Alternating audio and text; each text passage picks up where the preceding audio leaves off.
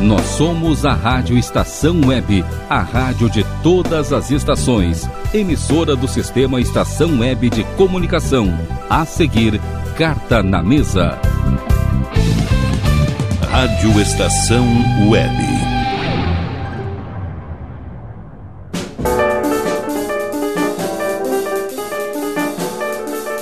Carta na Mesa.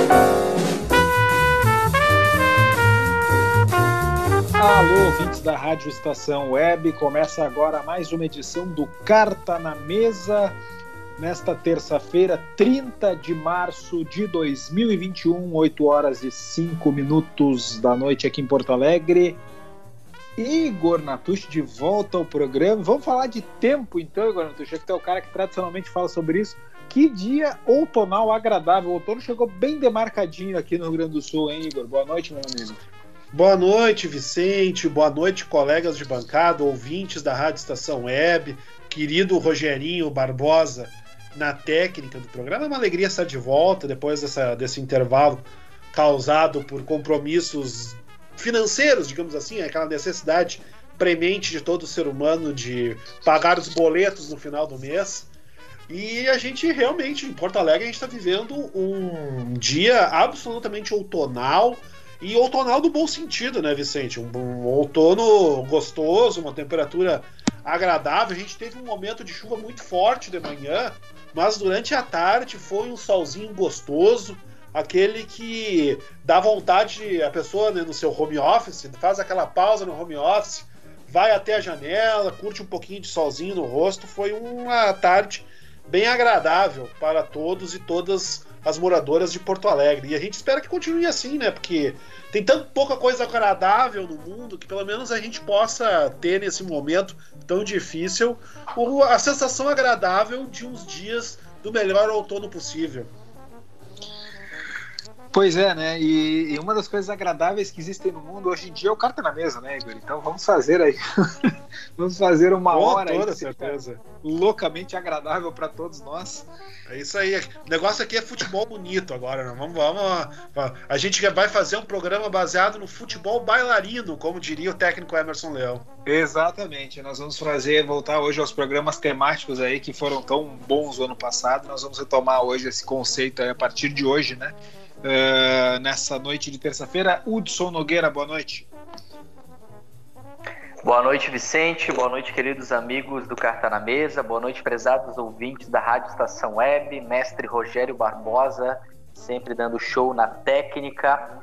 De volta ao melhor dia, ao melhor horário da semana há mais de um ano. É, contente também com a chegada desse clima outonal, amenizando a temperatura e preparado para debater, para provocar os amigos sobre grandes duplas do futebol mundial. Marcos Bernaula, boa noite. Boa noite, boa noite Vicente, Hudson, Igor, Rogério, todo mundo lá em Porto Alegre e Bom, vou começar é, dando a informação correta, né? Porque di a escalação errada de um jogo que não era. Então vou corrigir aqui Opa. ao vivo, né? Entendeu? Como então assim, o, Bra cara? O Brasil escalação que tu deu errado? é, 93 é, Não, do ô, ô, Marcos, só, Claro. só, só um minutinho. Eu- nós, não, nós não estávamos no ar quando tu falou Não, não, isso, tá? entendo, entendo. Ma- mas Mas, é- cara, mas eu vou dizer o seguinte, ó, como é uma desculpa pra falar de Brasil e Bolívia em 93, eu vou deixar tu falar como se a gente tivesse entrado no ar antes, tá bom? É, sim, sim, né? É só pra dar a escalação do Brasil 6, Bolívia 0 correta, né? Pra todo Tá. mundo ouvir correto no ar.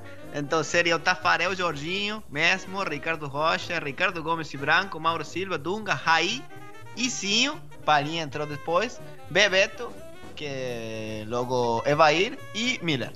Então aí está correta essa escalação. Também tenho aqui a Bolívia, rapidinho, Truco, Rimba, Quintero, Sandy Cristaldo, Borja, Borja, Melgar, Valdivieso e Echeverri, óbvio. Sánchez e Ramalho.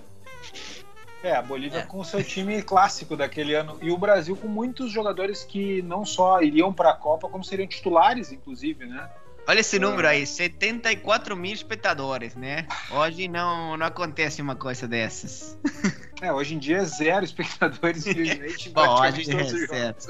sério. É mesmo. Bom, muito, Não, muito. Inclusive, Tá com Inclusive o Marcos me corrigiu, porque eu havia falado antes de 61 mil espectadores. Na verdade, são 71 mil. 71. Porque estádio maravilhoso é o Mundão do Arroa. O Não, Mundão do aqui em Recife. O Dunga foi expulso. Esse jogo eu não lembrava dessa história, cara. Aos 33 minutos do segundo tempo, o Dunga foi expulso. Não lembro exatamente qual foi o contexto. Mas, pô, 6 a 0 pro Brasil, o Dunga consegue levar um cartão vermelho, né? O jogo seguinte era com a Acho que Venezuela, que era ridícula naquela época, né? Mas ah, mesmo assim, pô, falta de responsabilidade, né? Eu acho que na, na seleção boliviana deve ter entrado um, um jogador durante o segundo tempo chamado Escobar, Alex Escobar. Então aí o Dunga eh, deve ter arrumado uma confusão ali. Bom, retom- retomando então aí os, os saludos, já estou aqui com o Mati, sempre um, um prazer eh, compartilhar esse momento com vocês. Eh, na verdade, me, me, me abraça muito. Eh, bom, obviamente estamos na pandemia e tal, mas também nesse momento, pô, já vamos para a segunda Semana Santa em pandemia, então aí eh, esse abraço à, à distância é muito, muito legal para mim. E eu que Pô, agradeço. todos nós, pra todos nós, cara. Vai, imagina, tá louco. Isso aí é, um, é, o, é o que tem.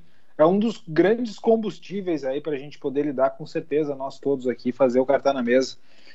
E eu vou. Como Ah, programa. Ma- mais uma coisa, né? Mais uma Diga, coisa, Marquinhos. Vicente. É, três vitórias seguidas de Belgrano. Acho que não acontecia desde o ano 1948, uma coisa assim. Que notícia boa, cara. Que notícia boa. Tomara que o Belgrano se reerga aí, porque alguns anos atrás eu lembro da gente fazer programas aqui falando do Belgrano, podendo pra Libertadores até, aquele time do, do Ah, Larajan lá, era um, um baita time, né? É outra época, é outra época. Pois Tinha é. Espe- espectador no estádio, né? Outra época. É outro É, mundo. mas velhos tempos. Futebol retrô, né? É, eu vou passar a palavra para o Hudson Nogueira, porque o programa temático, eu sei que ele esfrega as mãos assim para fazer as provocações dele. Ele, é- ele é o cara assim que, que, que é tipo o Tupanzinho em 90, eu boto assim para ferver o jogo, entendeu? Então vamos lá, Hudson, começando contigo aí. Acho que o programa pode ser bem conversado, a gente não precisa também ficar parando para cada um falar as suas duplas, enfim, pode ser uma, uma con- conversa, então vou dar o start contigo, a saída de bola sempre qualificada aí do nosso querido Fernando Redondo do programa. Pá, mas quanta honra! é. É, aliás, quantas referências. É Tupanzinho naquela velocidade ali para incendiar o segundo tempo, já pegar o adversário um pouco cansado também. E a elegância, a cátedra de Fernando É. Redondo. Eu não queria antecipar, mas já digo que, obviamente, Fernando Redondo está entre as duplas aqui, mas eu vou hierarquizar, pessoal. Vou hierarquizar porque eu, como um grande fã do cálcio, aquele esporte que se pratica na Itália, que é um pouco parecido com o futebol e outra coisa que não sabemos explicar muito bem. É, o cálcio teve duplas antológicas, é, como Gullit, Van Basten, que não está na, na, nas minhas duplas favoritas. Ah, teve também no Mantini final né, e dos anos né? 90 Mantini Na- Vialli na Sampdoria, vai na também. Sampdoria, ah, na própria ah, na própria Juventus de Turim também, é, Ravanelli e, e Vialli, é, mas eu quero destacar uma que para mim foram dois dos melhores jogadores que eu pude ver na vida, defensores assim e jogaram juntos, Marco Baresi e Paolo Maldini. Já para hier- hierarquizar É, essa dupla aí é imbatível. não, não há discussão, né, gente? Não. É, Esse tipo de dupla não há discussão. Poderia relembrar um Gamarra e Arce, já porque. Eu não sei se foi hoje ou foi ontem que, dentro do melhor grupo do Brasil, no Renato se equivoca ao dizer que o grupo do Grêmio é o melhor do Brasil. A gente sabe que tem problemas. Melhor grupo do Brasil é o grupo de WhatsApp do programa Carta na Mesa. Então, onde temos um acervo de imagens, meus amigos, que é maior do que a memória de Rogério Barbosa. Pra vocês terem uma ideia do que é o manancial desse grupo. Então foi compartilhada uma foto ali do Golden Goal, né? Aquele momento de tristeza, o gol do Lohan Blanc contra o Paraguai. Ah, tá ali o Chilavera ali tá na bola, mas não conseguiu segurar.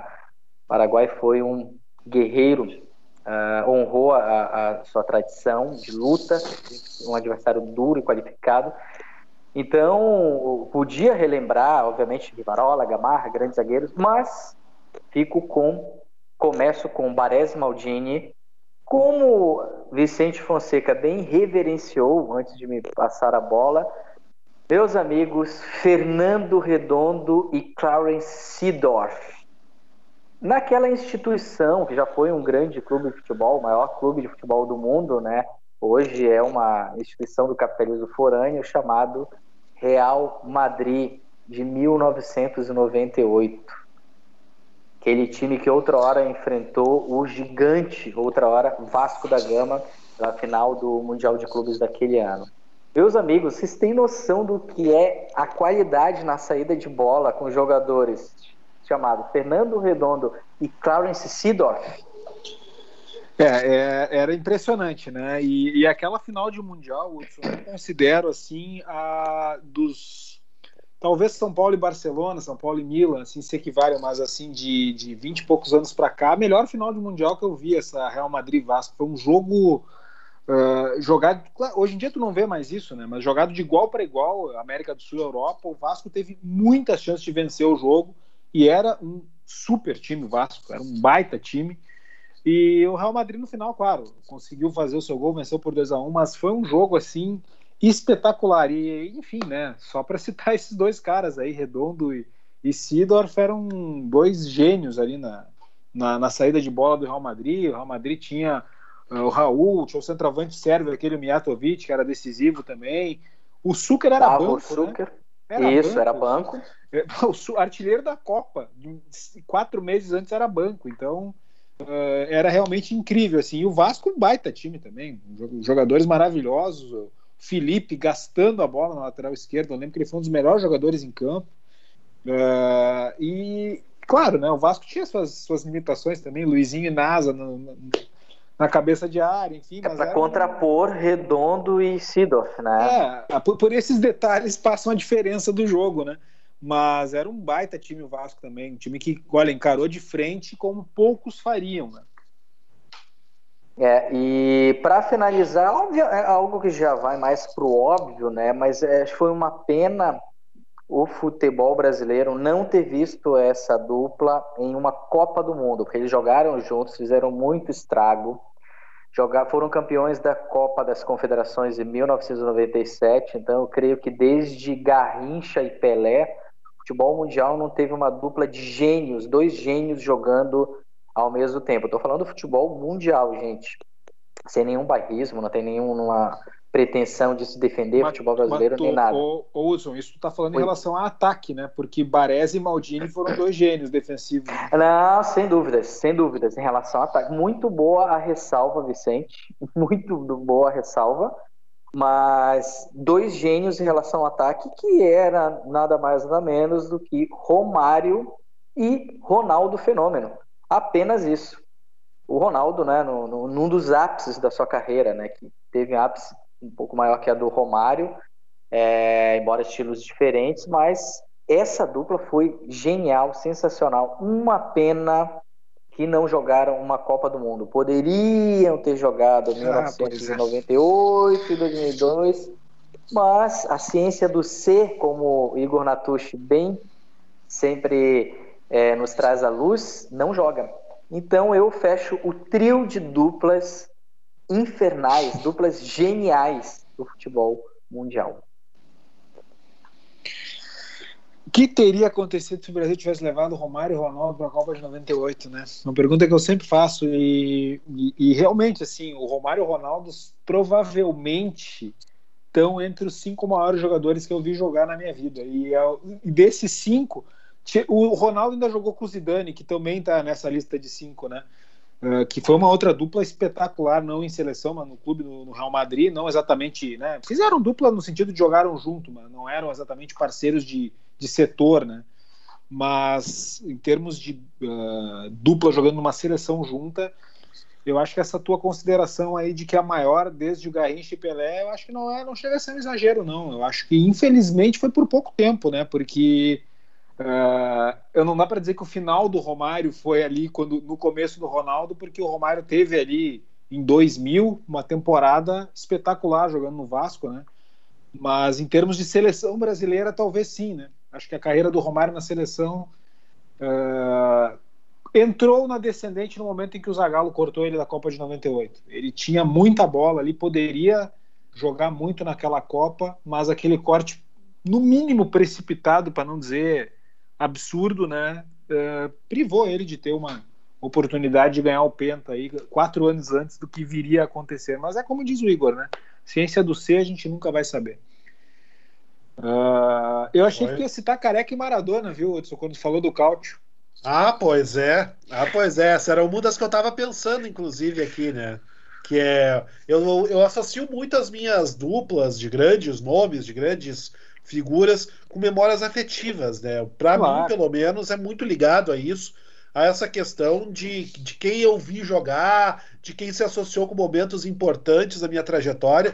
E é impossível esquecer o show do esporte na Bandeirantes, domingo de manhã, aqueles jogos do futebol italiano, enquanto a gente via a narração mágica do, do Silvio Luiz, Silvio Lancelotti dando receita de massa logo que antes dupla. do almoço. Que que era, e eu ia chegar exatamente aí, Vicente. Para mim, isso é uma das grandes duplas do futebol brasileiro. Silvio e Luiz outra, e... Outra dupla, Igor, sensacional. Simone Mello e Elia Júnior, né? Ah, meu Deus, meu Deus.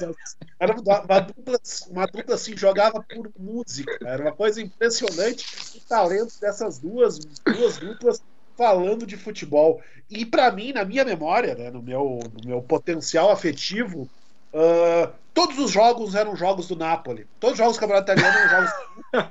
todos os jogos tinham Careca e Maradona em campo fazendo uma dupla extraordinária. Na minha memória, em todos os jogos, o Napoli ganhava com gols de Maradona e de Careca. Era uma coisa linda e maravilhosa uma lembrança que nem precisa corresponder à realidade, porque ela é uma lembrança afetiva e a afetividade ela se liberta dessa coisa do fato, do mundo real e, se, e ela vai para uma outra realidade paralela muito mais bonita. Essa é uma das duplas que para mim é absolutamente inesquecível no tocante ao futebol.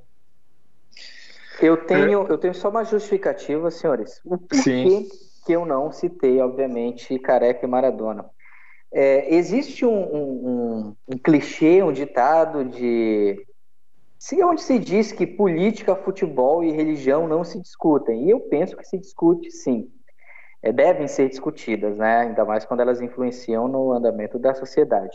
No entanto, eu não quis misturar religião, por isso não escalei Deus entre as duplas. Tá Foi só isso para fugir de maiores polêmicas. Também não, eu, eu, entendo que tu não quis misturar religião. Tu não citou Rincon e Valderrama, né? Tu não citou Asprilha e Valência. Essas duplas aí tu deixou de lado, beleza, cara. Eu acho que tá. Eu esperava isso de ti, mas como tu é um cara assim, científico, eu entendo que tu deixou de lado. Mas eu, eu penso que aí nós poderíamos abrir o leque para quartetos. Né? Ah, Porque Rincon, Valderrama, Valência, Asprilha. Então era, eram quartetos né, que se formavam e daí a gente já pode ampliar o leque. Aymar, Aymar tudo, Saviola, né? Crespo e. Ah, quem era? O, esse quarteto do River Plate. Ah, vou, esqueci o quarto aí. Ah, não, se não tem Riquelme, não me serve. Ah. Mas é, eu, eu também, Hudson, eu, eu quando penso em duplas assim para citar no programa, eu não vou citar duplas que para mim são religiosas, uh, que acho que todo gremista vai citar também, que é Paulo Nunes e Jardel, Dinho Goiano, Jeromel e Kahneman, são duplas que eu não vou citar porque não, se, não é o objetivo aqui a gente misturar religião com política, certo? Religião com futebol. Perfeito. Perfeito, então tá. Então não vou citar já citando essas duplas maravilhosas aí que me fizeram muito feliz nos últimos 30 anos. Marcos Bernaula, o que, que tu tem a dizer aí com. Ah, não. Aqui é aí Ortega, né? Ortega, Aymar, Saviola e Crespo. Acho que é. É um, um quarteto interessante. Quatro fantásticos do River Plate. É, não, você estou ouvindo vocês, né? Ouvindo os, os, os sábios que sabem. É, eu também estou um pouco com do lado do Igor, que, que de pensar em duplas é, é inevitável pensar em é, duplas que me fizeram assim feliz em campo, mas de que além de que sejam é, grandes ganadores, assim. Eu penso numa dupla, a última dupla que eu vi em Belgrano, que vocês não vão conhecer talvez, mas o Mariano Campodónico, que era um centroavante, junto com César Pereira, que foram eh, grandes craques e destaques do ascenso em 2011 diante do River Plate, mas toda a temporada e, e, na verdade eu não lembro o cara se entender tão bem assim no campo. É uma coisa incrível. O centroavante jogar sempre para o wing e eles é uma coisa incrível, né? Uma uma coisa que quando eles se entendem é, é fantástico de ver, né? Também é, é muito bonito de ver uma dupla que se entrosa de uma forma que o cara não precisa nem enxergar o outro, né, cara? Eu acho isso fantástico. E, no, recentemente, o Marcos, aqui no Grêmio, eu vi o Michael e o Arthur fazerem isso, né? Era lindo de ver os dois jogar, porque, pô, eram são dois caras muito acima da média e, e era impressionante. Um rodava o tapa, o outro nem via onde é que tava e o jogo fluía. E só sinto saudades dessa época, só, só isso que eu tenho a dizer. Sim, sim, é saída de, de, de goleiro, assim, era. Goleiro sacava e o, e o cara já estava o centroavante procurando outro, e muitos goles, assim, né? Muito. É, todo de memória, assim. E, bom, é uma, é uma lembrança boa. Também tem uma lembrança feia, que seria a, a dupla do meio-campo Rakitic-Modric, da Croácia 2018, que, que acho que é bom lembrar, porque eles jogaram uma final do mundo, que acho que uma, uma dupla incrível no meio campo dessa Croácia. Não sei se vocês também acham o mesmo aí, esse, esse time que esteve muito perto, né, de, de lograr, de fazer uma, uma façanha, né, que sair campeão do mundo. Não, com certeza. Hum. Dois caras muito bons e, e, jogam em clubes rivais, né? Então a gente nunca viu eles em clubes juntos, mas uh, impressionante o, como se entendiam, né? Maravilhosamente bem dentro de campo e sim, acho que era o, o motor da Croácia passava muito por ali. Você falou muito do Modric na Copa de 2018 e o pessoal esquece um pouco o Rakitic, né? Que teve um período no Barcelona ali que era um coadjuvante daquele trio lá, Messi, Soares, Neymar, maravilhoso. Né? Ah, mas os dois jogavam lá no meio, fazendo funções mais bem, um pouco distintas, mas, mas complementares, assim. Eu Sim. acho que para uma seleção que talvez é, não tem muita preparação, não é que tem muitos jogos juntos, é, e o mesmo acontece com uma base da seleção argentina que que que, bom, que foi a, a seleção argentina que ganhou o ouro olímpico em 2008 é, que foi quando eu vi o Messi jogar com o Agüero muito bem, assim, se entender muito com, também com Di Maria, mas essa, esse, esse, esse, esse trio assim é, jogava muito, já na seleção de base jogava muito e aquele ano foi, acho que foi é, quando melhor esteve. E, bom, essas são as lembranças que tenho só para deixar uma mais, que é do basquete, né? Que eu pensando assim, é, lembrava muito do, do Prigioni e a Escola, que é um base, e a Escola, que é um grande é, pivô nosso, que até agora está jogando 42 anos, ele acho que ele tem. É, ia se aposentar, mas aí os Jogos Olímpicos foram adiados, então ele queria se aposentar jogando o Jogo Olímpico, teve que esperar mais um ano, não sei se vai, eles vão fazer esperar mais um ano mais agora, esperemos que não, porque já está velhinho aí, mas uma grande dupla de, do, do, nosso time do basquete, subcampeão, vice-campeão do mundo. Uh, Igor Natucci, que, que tu tem a dizer, o que, que tu tem a trazer aí para essa discussão, Igor, de, de grandes duplas aí do, do, que tu viu, tirando Silvio Luiz e Silvio Lancelotti, né, claro. é, essa dupla aí a gente já citou com, com o, dev, o devida, devida atenção, né? A gente tem outras duplas maravilhosas do esporte, né? A gente, por exemplo, tem Galvão Bueno e Reginaldo Leme nas transmissões ah. da Fórmula 1, que é uma uma dupla inesquecível, né? Maravilhosa, uma dupla que entrou para a história, para o imaginário de todos e todas nós, né? com as suas transmissões maravilhosas nas manhãs de domingo da Globo. Então acho que isso também é uma é, uma, é algo que a gente não vai esquecer jamais, né? Mas assim, como eu como estava dizendo, boa parte das duplas que me ocorrem né? E confesso que eu vou elaborando meio que enquanto vou falando aqui, porque eu acho que, é, antes de tudo, a memória afetiva e a gente deixa a emoção falar. Acho que é a melhor forma de se tratar desse tipo de tema. Mas boa parte dessas duplas são duplas que talvez não sejam tão significativas para a história do futebol brasileiro e mundial, mas são muito significativas para a história de Igor Natucci, né? Então a gente acaba se entregando um pouco nessas questões. Por exemplo, Mas comecei... essas é que são legais, Igor. Tratar Exatamente. dessas duplas mais, mais perdidas é que é, é, show de bola, cara. Com certeza. Uma que eu comecei a prestar mais atenção no futebol quando eu era bastante novo. Né? Eu sou nascido em 1980 e eu acho que eu comecei a cuidar mais de futebol lá por 1987, 1988, que eu me tornei Ainda é de... novo, ainda é novo. É, eu sou, sou- é, mais, mais ou menos, é, Pfeiffer.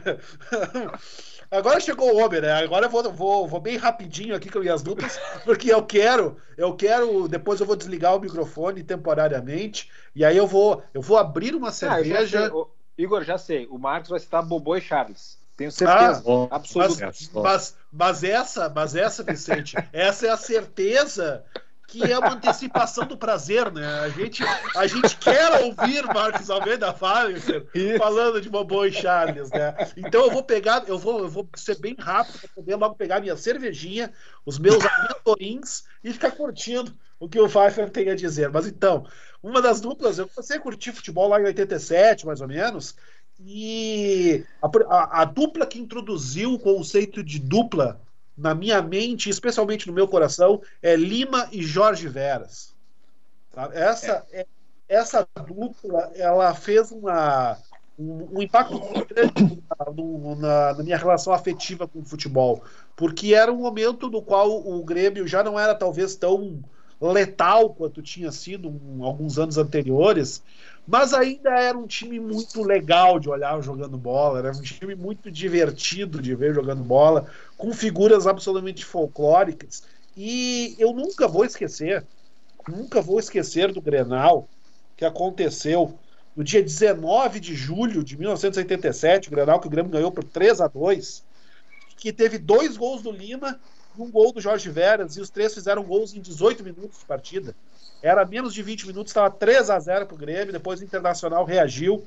Se não me engano, foi com um gol do, do Paulinho no segundo tempo, deve ter sido. A minha memória não é tão prodigiosa quanto a de Rogério Barbosa e de Vicente Fonseca, mas se não me engano, Paulinho fez o, o segundo gol e o, o gol anterior deve ter sido do, do Luiz Carlos Vinck de pênalti. Eu acho que sim, o do Vink, sim. Uh, o segundo eu não lembro, Igor. Mas isso foi a final do campeonato, né? O Grêmio foi campeão aquele dia. Exatamente. Exatamente. E é uma, é uma lembrança muito clara para mim, né, da afetiva do futebol. E foi a consagração de Lima e Jorge Veras no meu coração, no meu espírito. Uma dupla que eu nunca vou esquecer. E a gente teve muitas duplas maravilhosas no Grêmio, né? Também, com o passar do tempo. Paulo Nunes de Jardel é uma que sempre é lembrada com muita justiça. Tem que lembrar Dilson e Rivarola também, uma dupla sensacional. Hoje nós temos ainda uma dupla absolutamente marcante e inesquecível no Grêmio, que é Jeromel e Kahneman, que eu já considero uma dupla histórica do Grêmio. Acho que já entrou sem pedir licença no coração do torcedor gremista. E a gente não pode fazer um programa sem falar do ano de 1994, da Copa do Mundo 94, né? Isso é impossível, isso é completamente inconcebível. E aí, aí a gente tem que falar da, da dupla que definiu a Copa de 1994. Não, não estou falando de Romário e Bebeto, essa é a segunda dupla. Estou falando Jorge Raj e Dumitrescu. A dupla da Romênia. Foi a. Que, que essa Romênia da Copa de 94 é o equivalente à seleção de 1970 para os brasileiros. né? É verdade. completo auge do futebol na Romênia. É uma, é uma escalação que eu tenho certeza que qualquer romeno recita como se fosse uma poesia extraordinária. E nesse, e nesse momento mágico, né, nesse, nesse, nessa conjunção de estrelas incrível que permitiu a Romênia encher os olhos do mundo com um futebol fantástico. Raj e Dumitrescu foram dois maestros ao mesmo tempo. Né? A gente teve dois regentes na orquestra romena atuando ao mesmo tempo. E nada, embora eu compreenda que isso pode causar uma certa tristeza ao nosso querido amigo Marcos Bernaula, porque representa uma derrota da Argentina, e a gente sabe que isso sempre dói. Não estou sendo irônico, realmente a gente sabe que é uma dor que acontece de, de lembrar, mas que console o coração do meu querido amigo saber que a dor do povo argentino naquele dia, né? Que dia foi aquele mesmo? Me ajuda, vocês lembram que dia foi? Exatamente. 3 de julho de Foi 94. 3 de julho, isso. Foi 3 de julho. Tá tentando me lembrar se tinha sido dia 3, dia 4. Foi a, foi a véspera do jogo do Brasil com os Estados Unidos e foi um domingo, né? E duas semanas antes do Tetra, então foi 3 de julho. Isso mesmo, 3 de julho. Aquele, aquele jogo serve como consolo para o meu querido amigo Marcos Bernaula saber que a Argentina foi derrotada no maior jogo da história das Copas. É, ela participou com galhardia, com dedicação, do maior jogo da história das Copas. Romênia 3, 2 Argentina, que foi um jogo que serviu para cristalizar no coração de qualquer um que gosta de futebol a atuação extraordinária, inesquecível de Jorge Raj e de Ilie Dumitrescu. E eu acho que é importante lembrar daquele jogo, muita gente não lembra. Eu dei uma olhadinha aqui e, e acabei me recordando, eu acho importante citar que um dos, dos, dos nomes geniais daquele, daquela equipe, o centroavante Florin Raduchoy, ele não estava presente em campo, ele não jogou, ele estava suspenso e naquele jogo o Jorge Raj foi puxado para frente. Ele foi puxado para a linha de frente. Ah, não lembrava disso. E aí nós tivemos, de fato, Jorge Raj e Ilie Dumitrescu como uma dupla de ataque, no caso. E foi. Para a Argentina foi a da nação, né? Da nação, porque essa dupla brilhou de uma maneira assim inacreditável. A atuação dos dois foi um troço de outro planeta. E eu acho que até, até certo ponto uh, foi bom que a Romênia nunca mais tivesse conseguido brilhar com tanta intensidade, porque eu não sei se, se o espaço-tempo teria aguentado uma outra Copa com Dumitrescu e Jorge Raj brilhando da maneira inacreditável que brilharam naquela competição de 94. Como eu sabia que muita gente ia citar a Copa de 94, mas talvez a Romênia não entrasse na lista, eu trago Raj e Dumitrescu uma grande dupla da Copa de 94 e, em consequência, a grande dupla da história das Copas. Mas, Igor, eu tinha certeza que tu ia falar isso. É que nem o Marcos falar do Bobô e do Charles. Eu tava só o prazer da antecipação do óbvio. É, é evidente que tu ia falar disso. É, eu diria que tem certas duplas que são a assinatura de cada um de nós, né? Mas claro, é evidente, é óbvio. Eu tinha, é, o, o Lima e Jorge Veras eu não vou dizer que me surpreendo, mas assim, foi uma dupla que eu já, já, já teria mais dificuldade em acertar. Mas Raj e Dumitrescu eu tinha mais confiança que fosse acontecer.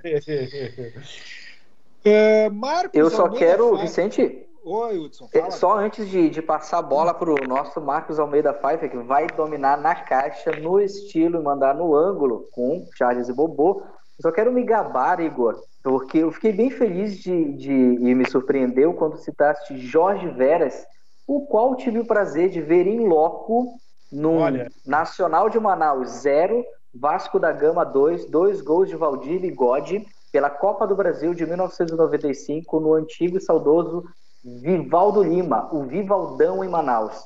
E no jogo da volta, em São Januário, o Vasco venceu por 4 a 1 o Nacional de, de Manaus, que tinha entre as estrelas Marinho Macapá, um veterano zagueiro de há 40 anos, e Jorge Veras, que fez o gol de honra do time amazonense. Era só isso que eu queria complementar.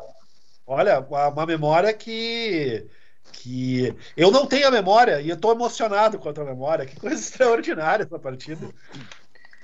O, esse jogo do Lima e Jorge Veras em, em 87, o Valdo jogou muito também. Né? O Valdo jogava demais e nesse é jogo. Um ele é, dá para falar até. Eu não, não quero estragar, botar uma, alguém segurando vela no teu casal 20, Igor, mas o Valdo, Lima e Jorge Veras formavam um trio maravilhoso também, né? Trio que deu muita alegria para o torcedor do Grêmio ali, principalmente em Grenais, né? Porque o Grêmio não tinha, na época, títulos nacionais. O Grêmio não era um time bom, como tu disse, mas não conquistava títulos nacionais como antes. Mas ele ganhava muitos estaduais e clássicos, né? Foi uma, uma invencibilidade grande. E, e, esse trio aí fazia chover em clássicos, né? Impressionante. Uma... O Valdo é um jogador que que ele não é, não é que ele jogasse de terno, né? Ele, ele fazia o aquecimento de terno. É. Né? Era um jogador extraordinário. Extraordinário, extraordinário. Um jogador realmente muito diferenciado. Marcos Pfeiffer, eu, eu vou passar a bola para ti, mas eu, eu quero citar uma dupla minha primeiro, pode ser, porque eu tenho certeza que tu vai puxar o gancho e, e vai falar junto, né? E, e, tu é o cara que certamente vai, vai entender o que eu quero dizer, porque assim como o Igor, eu não vou trazer uma dupla óbvia, eu vou trazer uma dupla totalmente que eu tenho certeza que ninguém traria. Talvez o Marcos Pfeiffer trouxesse, assim, puxando pela memória. Uh, o Igor falou aí de uh, questão de duplas, né, que são uma coisa muito afetiva, né, do começo da, da pessoa assistir futebol, enfim, e uma das duplas que eu certamente fa falarei e, e depois, uh, enfim, falei, farei maiores desdobramentos é Canidia e Maradona, uma dupla que me trouxe uma dor na Copa de 90, mas era fantástica, né? E, mas a que eu quero citar, Marcos, Valdeir e Carlos Alberto Dias no Botafogo no início dos anos 90. Essa Maravilha. dupla é eu, eu adorava ver aquele time do Botafogo jogar. Né? Depois o Renato, Renato Portaluppi, né? Jogou em 92 no Botafogo, quando o Botafogo quase foi campeão e formava um trio aí maravilhoso com esses dois. Mas Carlos Alberto Dias e Valdeir, um dava o passe, o outro fazia o gol e os dois iam comemorar no orelhão do Maracanã. Era uma cena clássica do início dos anos 90 que eu adorava ver. E, pô, essa dupla aí, Marcos, eu tenho certeza que para ti também, acho que o Igor que, e o Hudson, né, que viveram também essa época aqui no Brasil, e o Marcos Bernola pode pesquisar aí no, no Google. Uh, era, um, era uma dupla que eu, eu tinha, assim, uma fascinação por ver jogar. O Valdeir, né, o Valdeir era maravilhoso, um jogador de muita velocidade, né. Boa The noite, Flash. amigo. Aí, The Flash. O, o, boa noite a todos e todas que estão nos acompanhando, nos escutando, uma alegria, né, tá, saber da audiência de quem está do outro lado aí. E eu fui, quando falasse nas duplas, a primeira coisa que eu pensei, chimarrão e bergamota, porque Pô, tá um friozinho, um friozinho leve, agora já está começando amanhã, vai estar tá 12 graus aí na, na fronteira com o Uruguai, até 10 graus a sensação térmica. Na Serra, aqui em Vacaria, Campo de Cima da Serra, vai ser, vai dar temperatura de 8 graus. E aqui em Canoas, agora, uma temperatura hum, da casa aqui dos 18 graus, sensação térmica um pouquinho menos. Friozinho, fresquinho, isso aí já está indicando que as bergamotas se aproximam. Isso, isso é maravilhoso. Ótima notícia. Isso é maravilhoso. Então, é, falando em duplas, claro, Bobo e Charles, vocês já anteciparam né, o que eu iria dizer. A dupla que me fascina, que é uma dupla. Um futebol, quem é, até sugiro os mais jovens, né, enfim, e até o pessoal que já não, não lembra de ver os jogos do Bobô pelo Bahia, sobretudo aquelas decisões ali do, da Copa União de 88, a semifinal com São Paulo, né, e depois, não, semifinal com o Fluminense e depois a decisão contra o Internacional, o Bobô muitas vezes passava despercebido no jogo, porque não tinha uma e quando vinha uma bola decisiva aparecia o Bobô no oportunismo e decidia. Então o jogador, o Caetano Veloso já disse em Reconvexo, a elegância sutil de Bobô, né? Então é um jogador Jogava maravilhoso. muito Bobô. Bobo e, Charles. E ele tinha essa coisa mesmo de ser, ah, tá sumido do jogo, não sei o que, daqui a pouco ele dá um passe decisivo, ele faz um gol de oportunismo, ele era um cara com muita estrela, né? Ele, ele parecia assim, e a, ele aparecia dessa forma. E, mas estava ouvindo muito bom, viu, o relato do Igor falando da Romênia, de como a gente aprende né, sobre os jogadores da Romênia, né, os nomes ali do, do, do que eu não lembrava desse detalhe, e depois do Mitresco foi para frente com o Rádio para fazer a, a dupla ali, é, é, um, é muita cultura. O, saber do, do, do Hudson também, que eu não, não tinha essa ideia. O Jorge Veras tinha feito o gol de honra lá contra o grande Vasco do Valdir. O Valdir era um belo atacante, cara, jogava, é um oportunista. Então, tem, é, é, é, um, é, um, é um tema muito rico né, que vocês trouxeram aqui para esse programa. E então já Bobo e Charles é a dupla, né? É, me chama a atenção recentemente a dupla Bruno Henrique e Gabigol, Gabriel uma ah. dupla muito eficiente dos últimos tempos aí. Né? É, bom, o Grêmio, se a gente for pegar o Grêmio recentemente com Luan e Pedro Rocha, Luan e Everton, é né? uma dupla fora do comum. Né? Eu acho que tem, tem, tem grandes duplas aí, a gente vai, né, vai é muito, tem muita coisa para a gente trazer aí. É interessante o, o, Rogério Barbosa, como eu gosto de trazer história, o Rogério, para quem não está no nosso grupo, evidentemente, uh, a gente vai poder participar para as pessoas. Não sei se vocês chegaram a ler algumas duplas históricas do futebol gaúcho. Larry Bodinho, Internacional. Até eu vou falar, vou fazer uma provocação a Vicente Fonseca, que estou com uma camisa encarnada agora, vestido uma camisa encarnada de... É, um, do Guarani de Bagé. Algum clube amador. Não, né, estou totalmente vermelho aqui. É Larry Bodinho pelo Internacional, Flecha e Escota pelo Grêmio, Flamarini e Lombardini pelo Cruzeiro, né? Jajá e Adão pelo Caxias 2000, famoso Caxias de 2000. Quem treinava o Caxias em 2000? Adenor Bach. Aí. Né? E Juventude de 98 do querido Valmir Loruz, o Cláudio Pitbull e Sandro Sotile. E o Renner, é, o Renner com Enio Andrade e Breno Melo, grande Enio Andrade, né, que dispensa apresentações eh, depois como treinador de futebol. Então, o Rogério Barbosa prontamente colocou essas duplas históricas do futebol gaúcho. E como tem gente boa, como tem coisa boa para a gente falar das duplas históricas. Falando dos zagueiros ali, eu lembrei, né, quando falaram de Jeromel e Kahneman, né, que é quase que É, lembrei também de Agnaldo e Luciano, hein? Você lembra?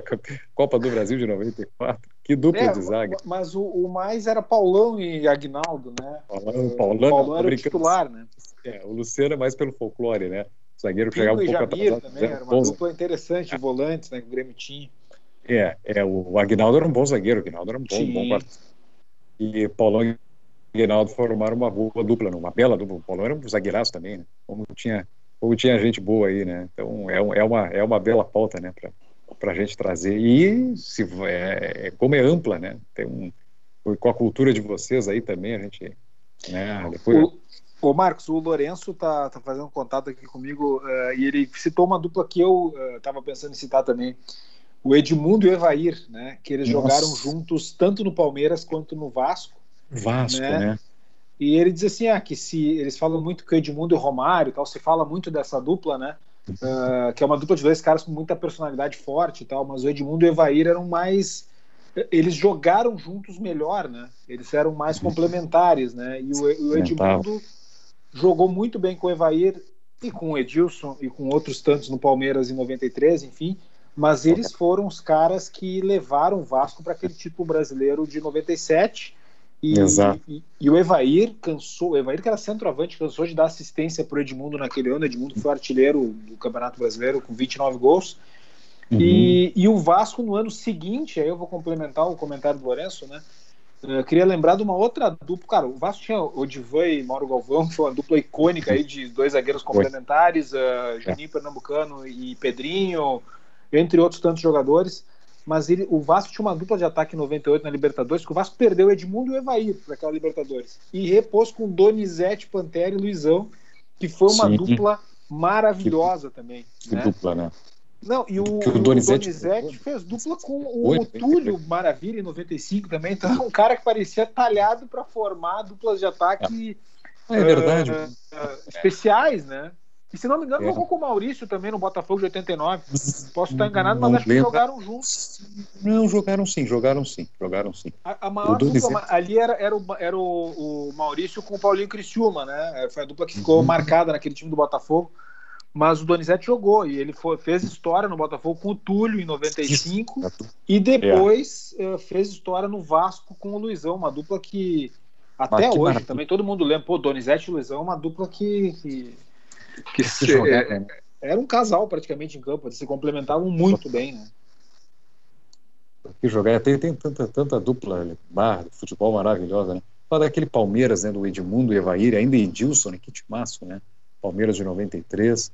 É, formou tanto. O Palmeiras teve, para desespero de Hudson Nogueira, eu vou citar uma dupla que o Palmeiras teve que atormentou o Brasil, felizmente por apenas um semestre, que foi Rivaldo e Djalminha em 96. Nossa, ah, Uma Só dupla de, de meias absurda que o Palmeiras Sim. formou, uma dupla que era passível de jogar uma Copa do Mundo pela seleção brasileira, né? Dada É. a Dois canhotos, né? Dois canhotos, mas que eram dois, Dois canhotos. super craques. E Né? ainda, ainda tinha o Miller, né? No, pra piorar. Tinha. Que terrível Nossa. foi aquele semestre. Pelo Tá louco, cara. Aquele semestre foi, foi complicado. O Palmeiras jogava muito. Foi o time dos 100 gols, né? Era um, era um absurdo É, times- jogava. os times que o Palmeiras formou é impressionante, né? Também. É, e agora lembrando, né? eu- Vendo pela história, anos 60 e anos 70, como consagraram duplas, né? Não vou nem falar do Santos de Pelé e Coutinho, né? Ah, enfim, outras equipes. Né? Mas depois dos anos 70 Tostão e Dirceu o Lopes Palmeiras. no Cruzeiro também. né? Tostão e Dirceu Lopes, o- que jogava o Tostão era uma enormidade, as pessoas falam. O pai fala também que depois do Pelé, assim, claro, Garrincha, Tostão foi um dos, talvez os maiores jogadores, talvez da história até. Não, e Marcos, o, o- falando essa, essa parte que o Hudson falou do, do semestre do Palmeiras em 96, o Palmeiras perdeu a final da Copa do Brasil para o Cruzeiro. Foi uma grande zebra na época. O Cruzeiro era um, era um ótimo time, até foi campeão da Libertadores no outro ano, mas era, era considerado uma zebra. E a dupla do Cruzeiro que acabou com o Palmeiras foi Palinho e Paulinho McLaren. Né? Sim, sim. Resguardada por Nonato Sim, e sim. Fabinho. Sim, sim, o Nonato era um lateral de, de, de dignidade, né? E o Fabinho fez uma dupla com o Ricardinho, não foi? É, no Ricardinho, exatamente. É, o Não, Fabinho e Ricardinho foi, foi a dupla. O, o Nonato era lateral esquerdo, tinha Fabinho e Ricardinho. E a zaga, Esquerda. A zaga, se não me engano, na Libertadores, pelo menos Gotardo, era Gelson Barés e não. Wilson Gotardo. Uhum. É, Gelson Baresi, de quem o, o Lourenço Fonseca é muito fã, até onde eu sei. Mas é, é faz-se mister lembrar, né? Não vamos só enaltecer esse Palmeiras aí de 1996, mas eu lembro que a invencibilidade do Palmeiras foi abaixo no jogo no Brinco de Ouro da Princesa, um dos nomes mais belos de um estádio de futebol que existe na face da Terra. Já discutimos isso aqui no programa, né? Só pede para o Defensores Del Chaco. E o Palmeiras perdeu a invencibilidade por Guarani em Campinas com um gol no último minuto de cabeça do goleiro Irã. E o, que e defendeu o... o arco colorado na temporada de 2000 a 2001. O Rogério pode me corrigir se eu estiver equivocado. Sim, o Irã jogou em 2000 com certeza.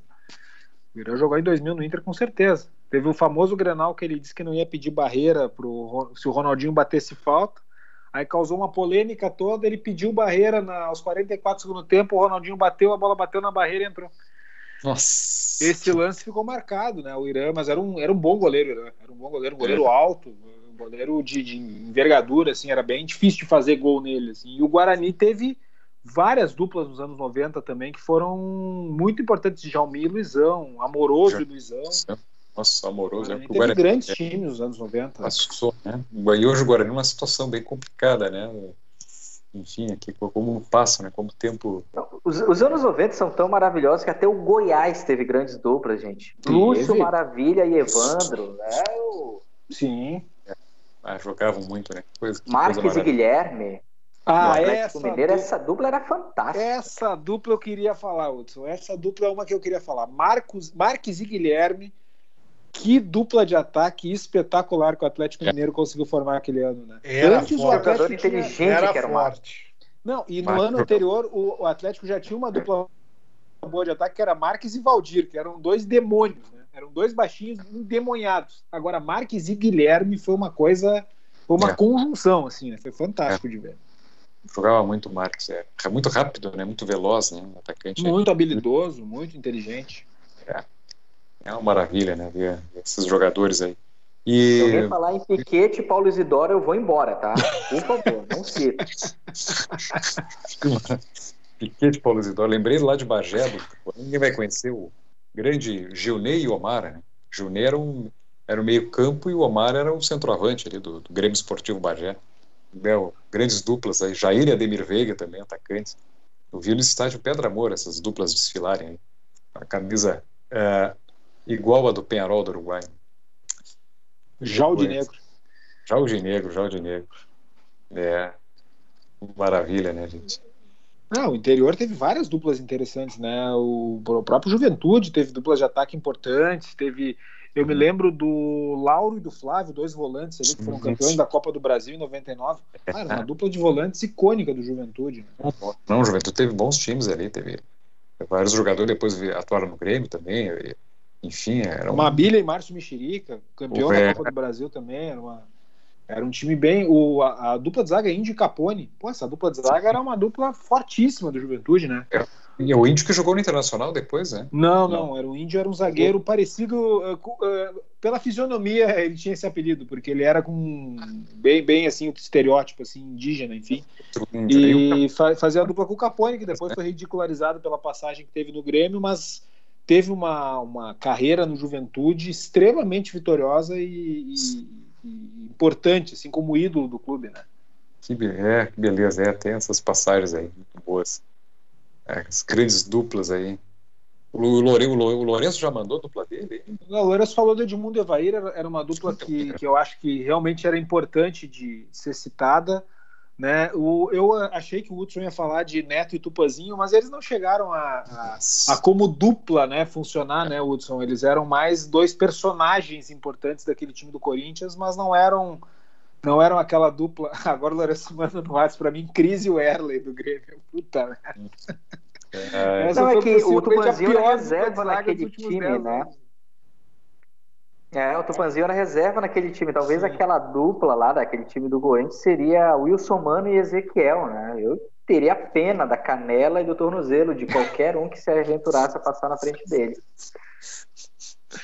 É verdade, era uma, era uma dupla que dava sustância pro time, né? Wilson Mano e Ezequiel, mas é, é... Saudades, inclusive. Ah, não, claro, né? com certeza. Um título importantíssimo. Né? Um jogo duríssimo. Quem viu a final agora na pandemia, o ano passado, as repetições, as reprises. A Bandeirantes, acho que passou, foi a Bandeirantes, sim. Passou com o Corinthians e São Paulo, a decisão de 90, narrada pelo grande Luciano do Vale, que Bah. comenta Eu lembro Um até jogo- hoje. um jogo duríssimo, um jogo duríssimo, em que também o São Paulo desceu a lenha, hein? Eu não sei se já não era o Tele Santana, o técnico de São Paulo, em 90. Era Vocês Mário Tilico e Eliel e Elivelton no ataque, não era? É, era, exatamente. Era o Raí, acho que já estava naquele time, o Raí, não sei se tinha saído, tinha voltado. Eu acho que o Bernardo era jogador do São Paulo. Bernardo, excelente. Bernardo, exatamente. E aquele time de São Paulo descendo a lenha, marcação e descendo o escopo, o pau mesmo, né, no Corinthians. O Corinthians estava, tinha vantagem, do, né, jogava pelo empate. Eu vou, Paulo- vou lembrar de uma dupla agora, Marcos Almeida Fai, que não é dos anos 90, mas ela fez o sucesso. É o- fez tanto sucesso que um deles virou ídolo no futebol gaúcho e é ídolo num dos maiores clubes do mundo. Uhum. Valber e Arley, pelo Paysandu, Ah, Uhum. sim. em Uhum. 2002. Ah, eles Sim. fizeram um inferno naquela Copa, Copa dos Campeões, né? E o Uhum. Paysandu acabou se classificando para Copa Libertadores de 2003, venceu o Boca em plena La Bombonera. Uhum. O Valber, o Valber que era do, foi do Corinthians, do Palmeiras? Não, esse, esse era outro, Marcos. Aquele Valber jogou no, no Corinthians, jogou no, no Internacional, era do Mojimirim, o Carrossel Caipira. Uhum. Exatamente. Tem uma dupla aqui que, que, que tu falou do Paysandu, eu me lembrei do Cruzeiro que perdeu pro Paysandu, né? Mas Aristizábal e David, eu não vou falar do Alex porque pra mim tava no outro planeta o Alex aquele em 2003, mas Aristizábal e David foi uma dupla fantástica ataque que o Cruzeiro teve também, né? E eu me David lembro que o. Aristizábal formou uma dupla com o Dodô no São Paulo em 97, que também assim Uhum. foi bem bem complementar e bem interessante, assim. Dodô e Aristizábal, eu lembro que era um Que e o, o São de- Paulo perdeu o estadual para o Corinthians, né? O São Paulo era um time muito era um time muito assim atrativo, as pessoas falavam muito do São Paulo e tal, e o Corinthians foi lá e ganhou o Paulistão, né? O se não me engano foi um empate de 1 a 1, uma coisa assim? Isso, gol do André Luiz, que o Corinthians tinha vencido o primeiro jogo. O Corinthians também tinha um time muito forte, né? É, tinha Marcelinho, o Túlio era reserva, Donizete Pantera estava voando naquela época, o Mirandinha. Foi semifinalista da Copa do Brasil, temporada. né? Perdeu pro Grêmio na semifinal da Copa do Brasil. Não, mas isso não precisava lembrar, né? Porque a gente tá Não, do mas Campeonato eu só tô, não, eu tô citando que, que é um time que foi longe em competição Não, nacional. sem também. dúvida. Perdeu por um dos melhores times do Brasil naquela época, que era o Grêmio, né? Depois o Cruzeiro do Paulo Autori, da qual você admira muito, que eu sei. Mas o, o, o Grêmio era um time fortíssimo. Tanto é que ganhou do, do o super forte Flamengo do Romário no Maracanã, né? Sim, sim. Romário e Não, Sávio, foi- outra dupla. Bem, no segundo semestre quase caiu no Campeonato Brasileiro. É, É, Romário e Sávio. Isso, isso não precisava ter lembrado. antes, antes a gente passar para. Não, o Corinthians que quase caiu no Brasileiro de 97, não foi o Grêmio. O Grêmio acho que nem passou, não foi a lugar Não, nenhum, o, não o Grêmio chegou a correr algum risco sim no começo, estava É. muito mal. O Corinthians Fala não vencesse o Goiás no jogo. É verdade, eu lembro, aquele gol do Célio Silva, né? Eu lembro até hoje disso. O que, que tu ia dizer, Igor? Não, só antes de eventualmente a gente passar para as despedidas, essas coisas todas, Sim. mas eu, eu queria citar uma dupla que talvez não seja uma dupla, né, porque não eram jogadores que tabelassem dentro do campo, jogadores que eram de posições muito distintas e não conviviam, mas eu, eu concordo com as pessoas que colocam eles como dupla, no sentido de terem sido, ao mesmo tempo, dois craques de uma seleção que vive na memória de todos nós. Roger Milá e Thomas Nkono, Uhum, maravilhoso. Os Vai, caras de Camarões. os caras de Camarões. Eu tava pensando quem tinha jogado junto com o Roger Milá, e na verdade não, não, não é isso, né? É que os dois, o, o Nkono e o Milá, eles eram não uma dupla, porque não trocavam, um era goleiro, né? Não tinha debate, não tinha troca de passes entre os jogadores, não, tive, não construíram gols históricos juntos, etc. Mas é uma, uma, é uma dupla simbólica, imagética, muito importante para o futebol mundial. Eu queria citar esses dois, até para a gente colocar alguns africanos nessa nossa conversa. Ah, com certeza, com certeza. E na verdade, O cara que tabelava mais com o Roger Milá, mais ou menos, era o Oman Biwick, né? Mas, Isso, exato. ma- mas, não era um grande destaque, assim. Fez aquele gol na Argentina e tal, mas não era um grande destaque, assim. Eu acho que o Encono representa melhor essa, essa Que parceria de camarões aí. Camarões e o Roger Milá, que leveza, né? Que jogador leve, né? Que, que alegria de ver ele em campo, né? O Lourenço está Além- citando aqui Palermo e Palácio no Boca. Boa. Baita dupla. Tá. Josué Mineiro Oh. São Paulo também, era uma dupla. É, Do importante. Boca, do Boca ia citar Palermo e Barros Esqueloto, que eu acho que foi uma dupla Ah, é. muito mais, mais forte aí. Era uma dupla. pá, Era uma baita dupla também. Palermo e Barros Esqueloto. Querido Bernaula, me cita uma dupla aí de, de Ah, teu clube aí, que é Tajeres, né? não, Não, é. que isso, olha rapaz. só. Não, é, não, não é Tajeres. Ah, Movido- aí, vai. Movido pelos, movido pelos melhores sentimentos, Marcos Pfeiffer acaba de ofender Marcos Bernala ao, em pleno jogar ao vivo. Olha só, eu, eu queria, eu queria citar algumas duplas do Internacional, porque não tem Colorado no programa, muitos ouvintes são, e, e tem algumas duplas do Inter que são muito importantes serem trazidas aqui. Vou Nossa. dizer uma que me trouxe muito medo, muito medo em vários momentos da minha vida de torcedor. Fabiano e Christian. Era uma dupla de ataque infernal que o Inter tinha. Infernal. Eu já sabia que o Inter saía com dois gols no Grenal, porque esses dois sempre faziam um gol, especialmente o Fabiano, né? Eh, Era uma dupla que, assim, jogou muito bem no Inter e não conquistou grandes títulos, ganhou, ganhou aquele gauchão de 97, que é um título icônico para o torcedor do Inter, mas foi uma dupla que marcou muito os anos 90 do, do Internacional. Acho que Maurício e Gerson também, no, em 92, foi uma dupla importante que o Inter teve. Vai, tá Uh, Rafael até Sobes e destaquei. Fernandão também, né, Igor? Rafael Sobes e. Fernandão foi uma dupla importantíssima que o Inter teve em 2006 Sem dúvida. Eu até ia citar Maurício e Nilson. também. Porque, como do- da mesma forma que Lima e Jorge Veras marcaram afetivamente para mim como a primeira dupla, por assim dizer, do futebol, Maurício e Nilson foi a primeira dupla que me fez sofrer no futebol, com aquele inesquecível Grenal do século, né? Eu acho que é, É uma verdade. lembrança super importante quando a gente fala de futebol e de internacional. E eles jogaram no Grêmio depois, sem o mesmo sucesso, mas jogaram no Grêmio, né? No, Exato. 90, chegaram a jogar no Grêmio juntos, né? Isso aí. Ah, E- e o acabei... Ah, desculpa, Fa- desculpa. Vai lá, Marcos. Não, não, não, não, não, completa aí, desculpa. Não, não, e, e- e só para falar essa- essas duplas do Inter, assim, que, que eu acho que são, são bem importantes de, de serem trazidas, né? Ah, o próprio D'Alessandro teve vários jogadores que, que foram. ah, que fizeram dupla com ele, não exatamente na mesma função, mas que funcionaram muito bem na parceria. Eu acho que o Leandro Damião talvez tenha sido o cara que melhor funcionou com o D'Alessandro, que melhor se aproveitou do talento do D'Alessandro como, como um jogador do Inter, né? Mas o D'Alessandro fez dupla com o Alex, ele fez dupla com até ah, com o Andrezinho, um jogador que também rendeu muito bem ao lado dele. Então acho que é importante assim citar essas duplas do Inter também, porque eu acho que a gente não tem Colorado no programa, não vamos ter lembranças afetivas, mas eu tenho lembranças de ter medo de algumas duplas do Inter e, e acho que Fabiano e Christian e D'Alessandro e Leandro Damião talvez tenham sido as duas principais assim, mais até do que Sobes e Fernandão, né, que acho que em termos globais foram mais importantes, mas essas duplas eu acho que em clássicos foram bem importantes e, e acho que são representativas.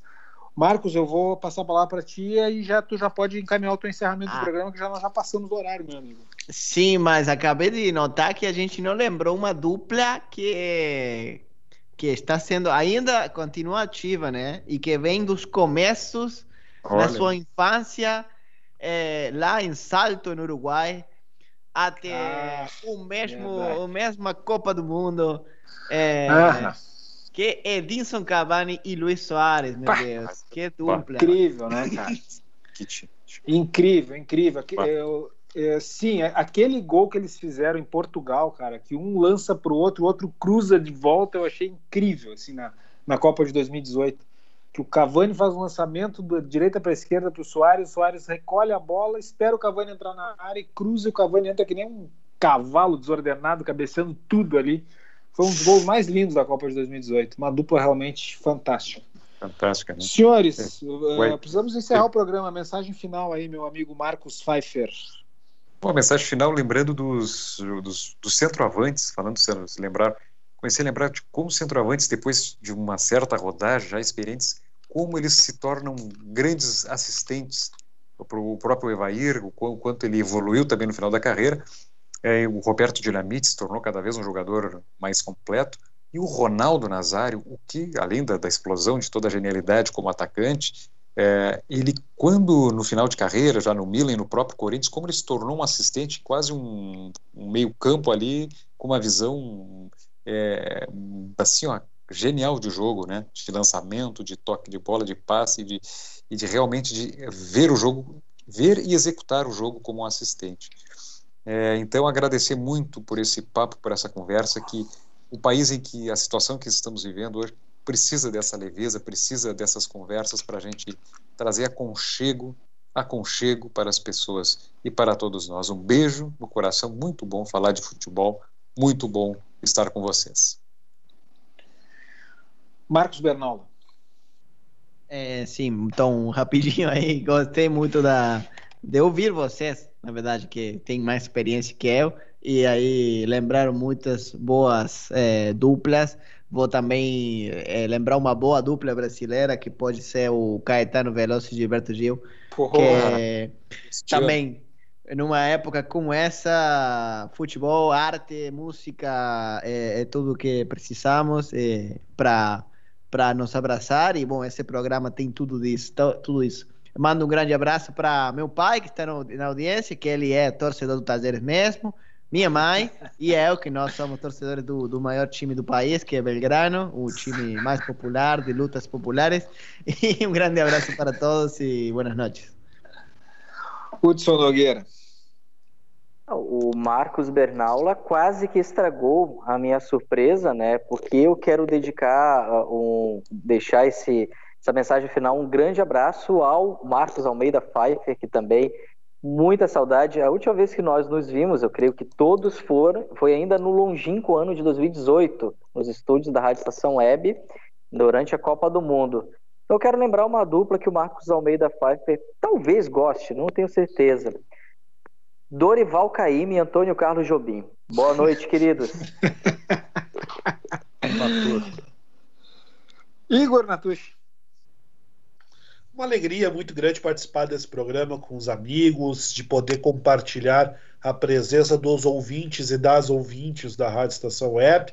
É, são coisas leves assim que fazem a nossa semana ter algum tipo de, de encanto, um tipo de sorriso em momentos tão duros, tão difíceis como a gente está vivendo, né? Que a gente lembre das nossas duplas de afeto, que a gente lembre dos nossos momentos alegres com o futebol e que a gente transporte esse bom sentimento pelo restante da semana, mesmo quando o mundo tenta fazer a gente sempre ficar triste, ficar para baixo. Acho que o bom sentimento é sempre uma coisa para cultivar. Deixo a todos o meu sincero abraço o desejo de uma boa semana dentro das possibilidades e que semana que vem a gente se encontre para falar de futebol, para falar de coisa boa, de coisa bonita, aqui nesse espaço de resistência afetiva que tem sido o Carta na Mesa na Rádio Estação Web. Uma boa noite a todos e todas.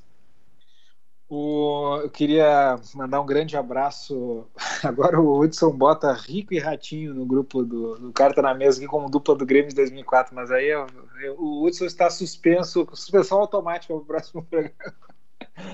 Uh, Betão e Zelão para ti, tá, Hudson? Uh, Queria mandar um grande abraço para o Lourenço Fonseca, que está na audiência, elogiou demais o programa, foi extremamente prazeroso. O programa que termina correndo é porque ele foi muito bom mesmo de se fazer. Então, eh, essas pautas assim atemporais, elas são maravilhosas, né? De, da gente tratar e acho que traz uma leveza e a gente desconecta um pouco, né? E a gente precisa desconectar um pouco no, no momento que a gente está vivendo. Uh, então, assim, muito bom estar com vocês. Uh, queria agradecer vocês todos pelo programa de hoje. Enfim, que na semana que vem a gente possa continuar nessa mesma, essa mesma vibe, com essa mesma positividade, enfim, que é tão importante.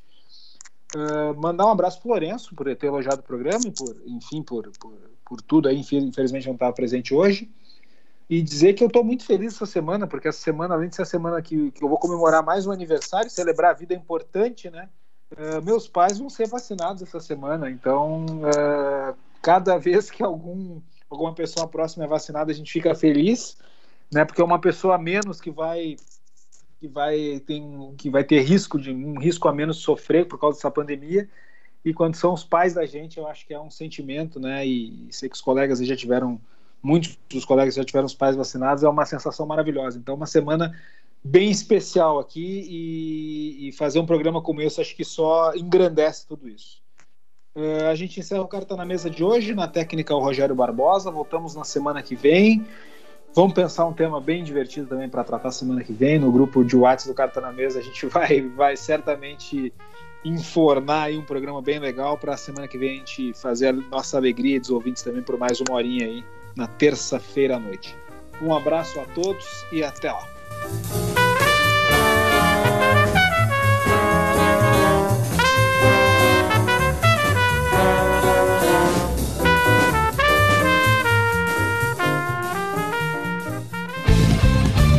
Rádio Estação Web. De manhã e de tarde, o pão sempre quentinho.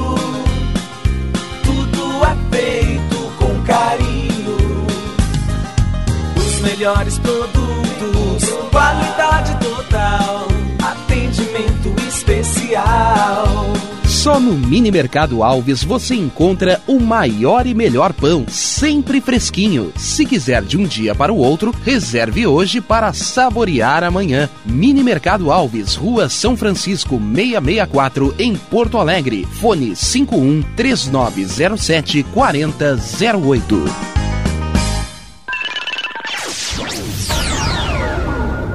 Internet O Sul. Conexão via fibra ótica sem necessidade de linha telefônica. Sua casa com internet sem limite de navegação. Conheça os planos corporativos especiais para empresas. Ligue 51 3483 3900 ou acesse internetosul.com.br.